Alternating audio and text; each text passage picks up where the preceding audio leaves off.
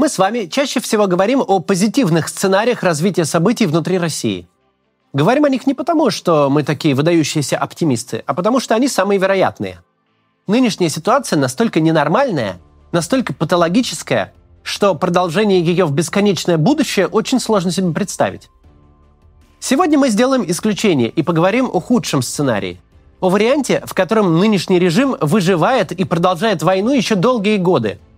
Сценарий этот не слишком вероятен, но он существует, и вероятность его совсем не нулевая – имеет смысл хотя бы разок о нем поговорить, а заодно предостеречь всех тех, от кого зависит его реализация.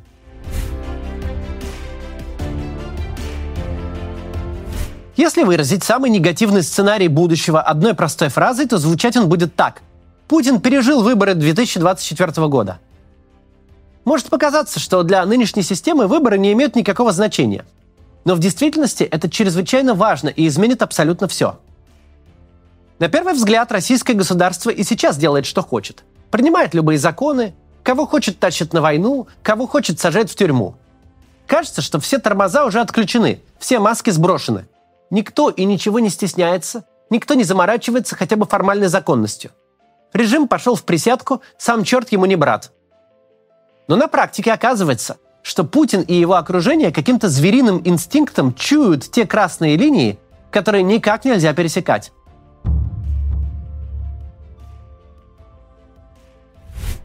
Провоенная общественность под предводительством Гиркина Стрелкова говорила о том, что мобилизация необходима как минимум с апреля прошлого года. А к лету 22-го, когда российская армия окончательно завязла в Украине, Z-активисты от разговоров перешли к натуральному визгу. И был повод визжать. Слишком очевидна была бездарность управления войсками и принимаемых решений.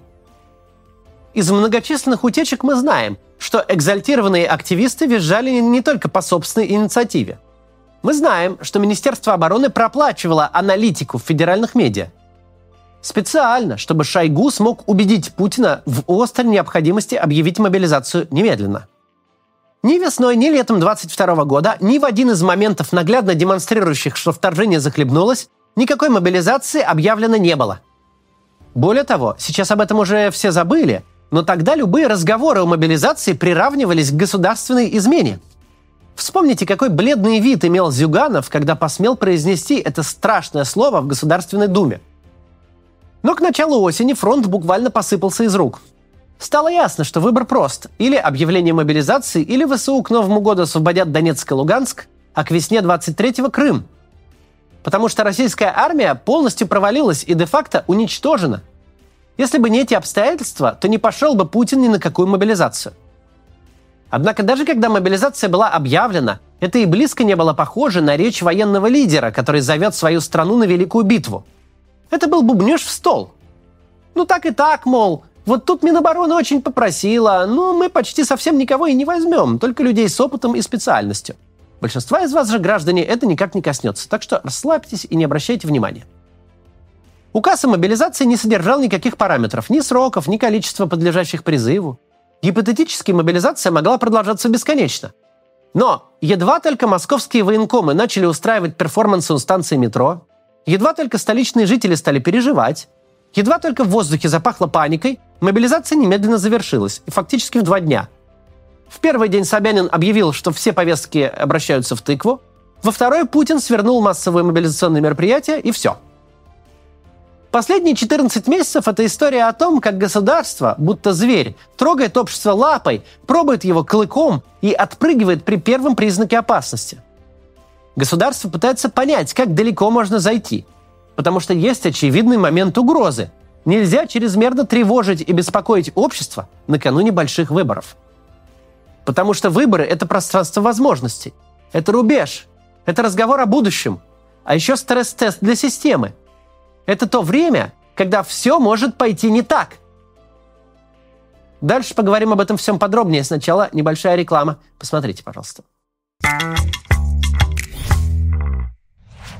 Если вы покинули Россию, то наверняка у вас возникал вопрос, как получить доступ к приложению банка и к госуслугам налоговой и сайту Мосэнергосбыта, как оплатить счета за оставленную на родине квартиру.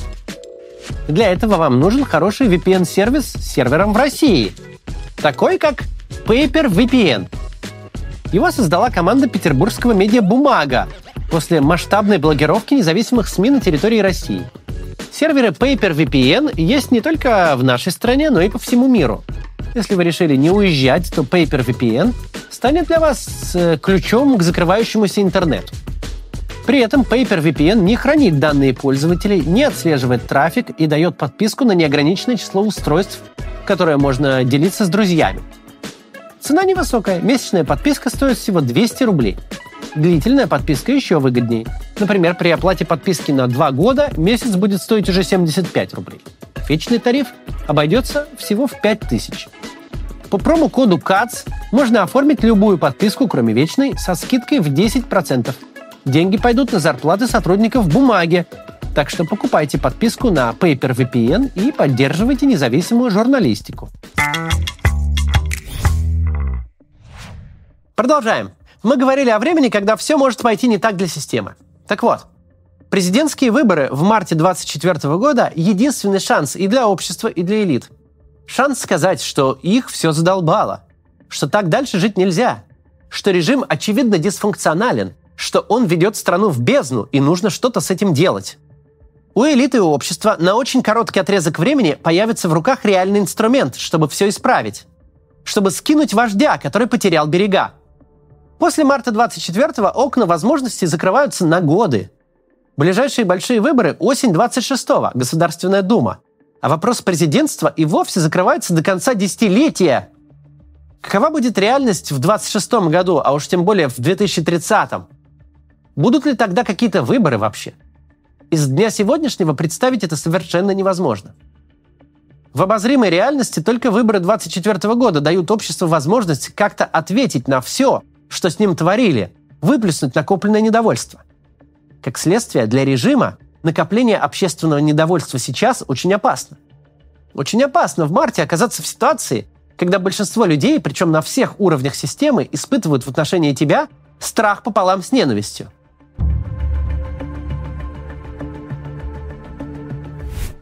Нам почти каждый день анонсируют очередной кошмар, начиная с массовой мобилизации и заканчивая смертной казнью за то, что путинское государство называют госизменой.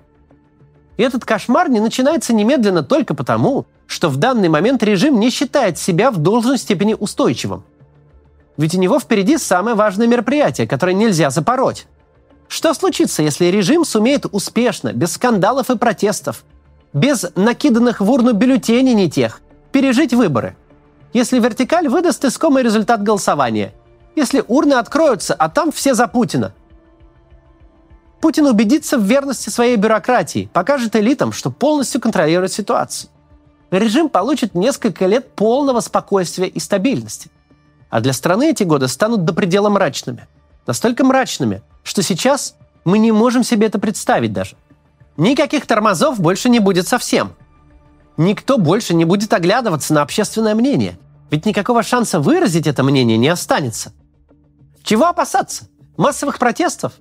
Массовые протесты работают только в тех случаях, когда система и без них уже пребывает в стрессе. Например, когда провалились выборы или случился какой-то другой недвусмысленный масштабный фейл. Когда система нестабильна, разные ее винтики рыскают глазами в поисках решения проблемы и начинают задумываться о будущем, в котором уже нет места вождю и учителю. Именно в такие моменты может случиться так, что Росгвардия не пойдет бить протестующих, а отправится штурмовать резиденцию в Новоогарево – не потому, что у ОМОНовцев проснулась совесть, у них она профессионально отсутствует, а потому что условный Золотов решит, что рок-н-ролл мертв, а он еще нет. Что Путину так и так конец. Но быть лидером народного восстания, остаться при власти и на свободе всяко лучше, чем гнить за решеткой как пособник кровавого режима.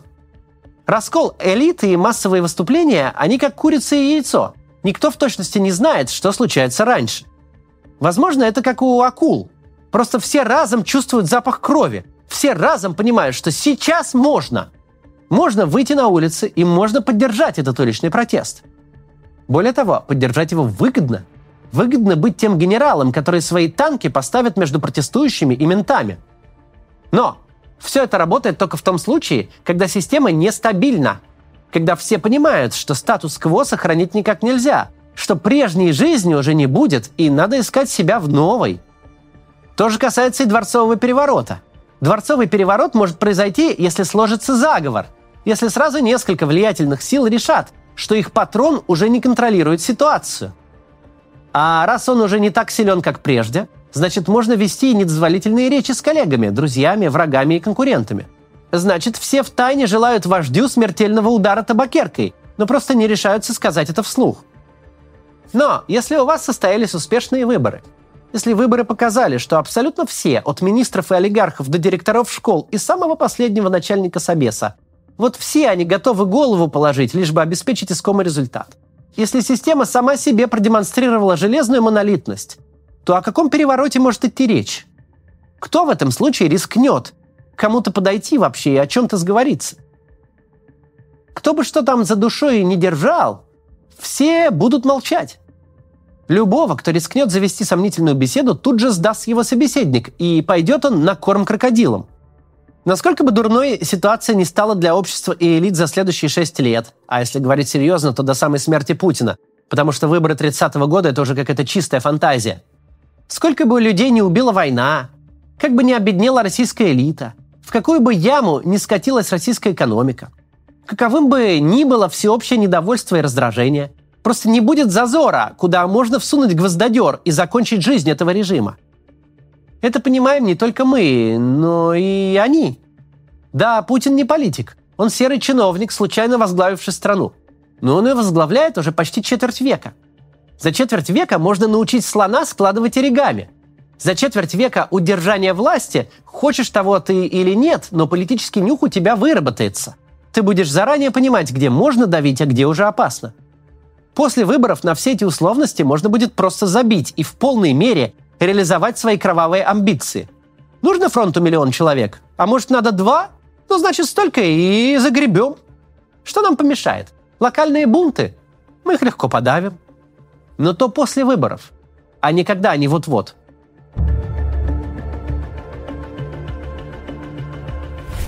Конечно же, законодательная база под массовый захват людей начнет работать сразу – она и начала работать сразу. В Москве анонсирована рассылка электронных повесток. В Питере, по словам местного военкома, их уже начали рассылать. Опасность уже здесь. Но пока это все будет работать так, как работало в первый раз. Госаппарат будет действовать аккуратненько, постепенно, застенчивой брехней на каждом шагу. Госаппарат будет продавливать общество до тех пор, пока не получит по носу, пока не поймет, что политические риски выше военной выгоды. Весь тот пласт законодательства, который позволяет произвольного человека отправить под угледар, в полную силу и без ограничений заработает, когда система переживет выборы. Когда больше не будет нужды задумываться об общественном мнении. Это совершенно не значит, что вы сейчас в безопасности. Абсолютно нет. И это не значит, что это не может заработать в полную силу и где-то по пути, после большого контрнаступления.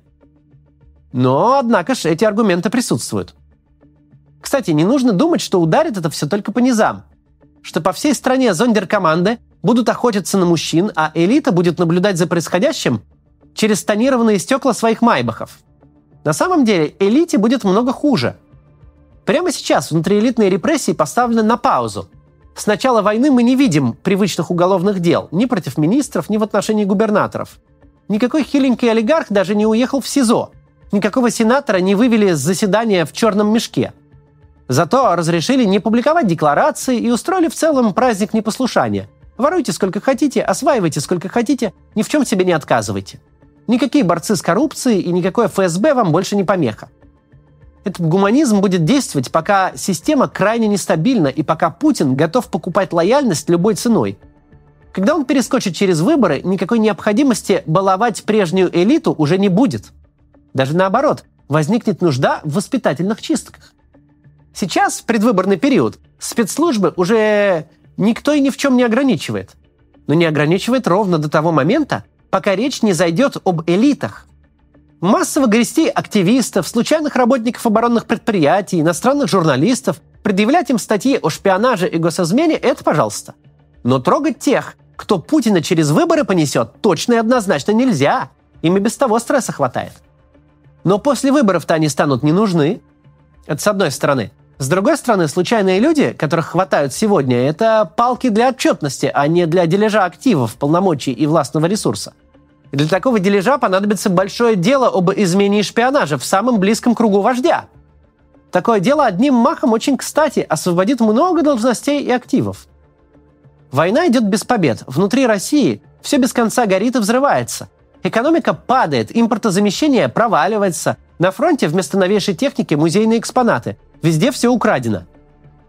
Ну не может ведь такого быть, что никто в этом не виноват, и за это никто не отвечает. Очень даже отвечают. Враги и шпионы, проникшие в ближний круг Путина, обманувшие его доверие и работающие на Украину. С точки зрения политики это будет рационально. Ведь кто-то должен быть виноват в провале. И если это не сам Путин, то точно не инженер с Уралвагонзавода, а кто-то большой и важный. Это, в конце концов, рационально с точки зрения передела собственности. Когда режим окончательно ударился в войну, распределять активы должны те, кто эту войну обеспечивает – армия и спецслужбы. Зачем им прежняя элита? Кооператив озера, либеральные экономисты, друзья под дзюдо, по школе, по питерской мэрии, олигархи и прочие подозрительные личности. Совершенно непонятно. В чем их роль и функция? У воюющего режима есть роли только для тех, кто воюет, и для тех, кто воюет, но с внутренними врагами. На данный момент все эти лишние люди, всякие политические менеджеры, пока еще нужны. Ведь чекисты и военные не умеют выигрывать выборы, не умеют работать с электоратом. Но зачем будет нужна всякая администрация президента в тот момент, когда выборы останутся позади, а впереди только война? Это вопрос без ответа. Разве что поискать предателей среди этих говорунов, жонглирующих соцопросами, бизнесменов, да и вообще всех, кто не носит погоны, а значит не нужен. Подумайте об этом. Я знаю, что вы меня там все смотрите. Неважно, находитесь вы внизу или на самом верху социальной пирамиды. Вам точно не понравится система, потерявшая все лимиты, ограничения и берега. Она, собственно, уже пошла в разнос. Единственный поводок, который ее пока держит – перспектива выборов. Перспектива, очевидно, тяжелых выборов – перспектива турбулентности. Поводок этот тонкий, но прочный. Мы видим, как он усмиряет систему. Но если она переживет выборы, то поводок с себя сбросит. И это будет мрак. Мрак надолго и для всех, но в первую очередь для тех, кто помог системе в период турбулентности. Будет бесконечная война снаружи и кровавый каннибализм внутри. Будет война всех против всех, игра на выживание, которая растянется на долгие годы. И не будет шанса на избавление – так что не надо до этого доводить. До завтра.